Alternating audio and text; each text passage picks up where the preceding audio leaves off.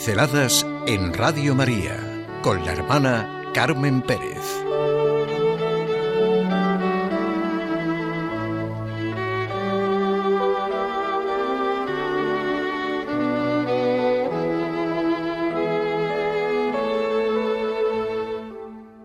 Ya era hora, ya era hora, sí, ya era hora de que me entere de una vez para siempre esa expresión que decimos cuando algo nos cala de verdad, de lleno, y nos conmueve hasta dentro. A ver si me entero de una vez para siempre. Ya era hora. Pues lo he sentido profundamente. Ya es hora de que me entere de una vez para siempre de que Dios es. Y su relación conmigo es la del amor, con todas sus consecuencias, porque es mi Padre. No porque merezca nada ni haga nada, Sencillamente porque es Dios y ama así. Me ama a mí personalmente y a cada una de sus criaturas. Eso es lo importante de la vida. La gran riqueza de mi vida es esta, que me entere de una vez de que todo testimonia al Dios vivo, de lo que es el amor y la misericordia de Dios. ¿Qué significa creer? Creer es la mayor declaración de amor. Creo en Dios Padre.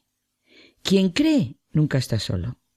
La fe llena de asombro y alegría. Ya es hora de que reconozca que me toca siempre por realidades, aunque me duelan, que Él toma a su servicio y que son el instrumento del encuentro entre nosotros y Él mismo. Precisamente cuando estaba pensando esto, un amigo me mandó un texto de Benedicto XVI, de hace tiempo, creo que era antes de ser elegido papa. Regreso a lo esencial. Una muy buena y práctica síntesis. Y he sentido, Dios mío, esto es tu providencia. Es tu mirada sobre mí en este momento preciso. Su mirada es una mirada que lo abarca todo, lo penetra todo y lo trasciende todo. Es claro como la duda del día lo que dice el texto que tengo entre mis manos.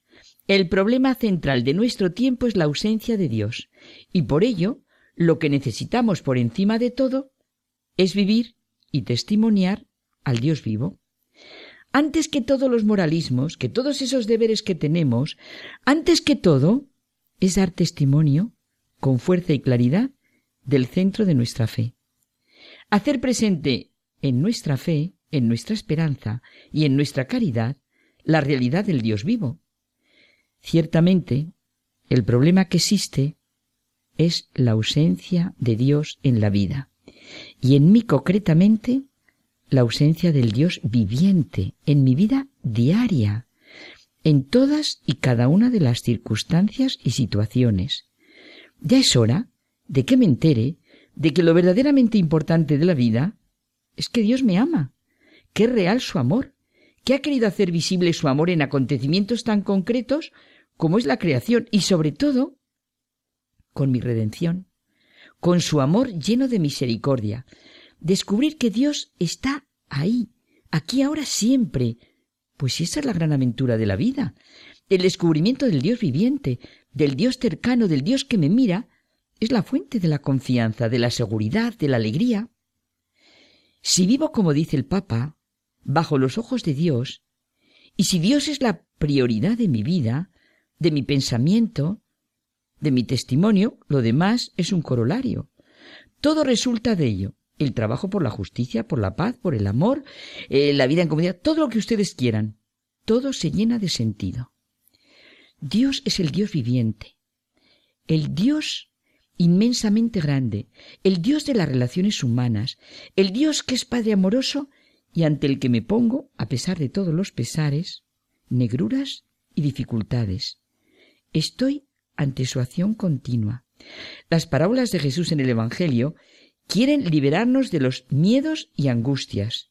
El hijo al que no se le cae un pelo de la cabeza sin que el padre lo vea, el pastor que va por la oveja perdida, los pájaros a los que Dios alimenta, la belleza de las flores del campo a las que él viste. ¿De verdad? El Señor es la defensa de mi vida.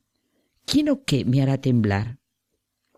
Mi pobreza, mis fallos, mis errores, mis pecados, mis angustias, mis desconciertos, me abren a un tesoro mayor que todos los tesoros humanos, al amor y a la misericordia de Dios Padre Todopoderoso. ¿Hay alguien que no esté herido? ¿Hay alguien que no esté manchado por la vergüenza? Dios ama al pecador, no el pecado. Dios es bueno y tierno con el pecador. Jesús vino a hacernoslo visible, pero es terrible e implacable con el pecado, sí. Esta es nuestra redención. Cristo en la cruz es la mayor expresión del amor de Dios al pecador y del rechazo del mal. Raniero canta la mesa nos lo hace sentir. ¿En qué sentido es el crucificado la mayor, la suprema revelación del Dios vivo de la Biblia? En el sentido de que la cruz es el más terrible, no al pecado, y el más amoroso, sí, al pecador.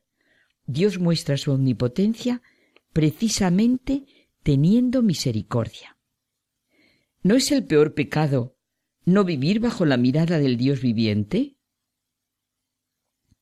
no vivir a la luz y al calor de la misericordia de Dios? La enorme diferencia entre Judas y Pedro está precisamente en esto. Judas creyó que su pecado, su miseria, era mayor que la misericordia divina y rechazó el perdón divino. Pedro creyó en la omnipotencia de la misericordia divina y vivió del perdón de Dios? ¿Cómo no amar indefectiblemente a la Iglesia que nos impulsa a vivir así, a proclamar lo que nosotros ni siquiera nos atrevemos a soñar en lo más profundo de nosotros mismos? Hechos tan concretos como es la redención, la vida eterna, la resurrección, tenían que ser nuestro alimento diario, nuestro horizonte, como el niño que vive cobijado bajo la mirada del padre, de la madre. Qué bonito, ¿verdad? Cuando vamos por la calle y vemos al niño mirado por su padre y su madre, al niño mirado por su hermanito, al niño mirado por su familia. La mirada de Dios es indefectible, no puede dejar de ser ocurre de manera necesaria, es segura, cierta. No se conoce a Dios por las imágenes hechas por el hombre, ni por sus pensamientos y razonamientos, sino por Él mismo, por la mirada del Dios viviente sobre nosotros. Ya es hora de que nos enteremos.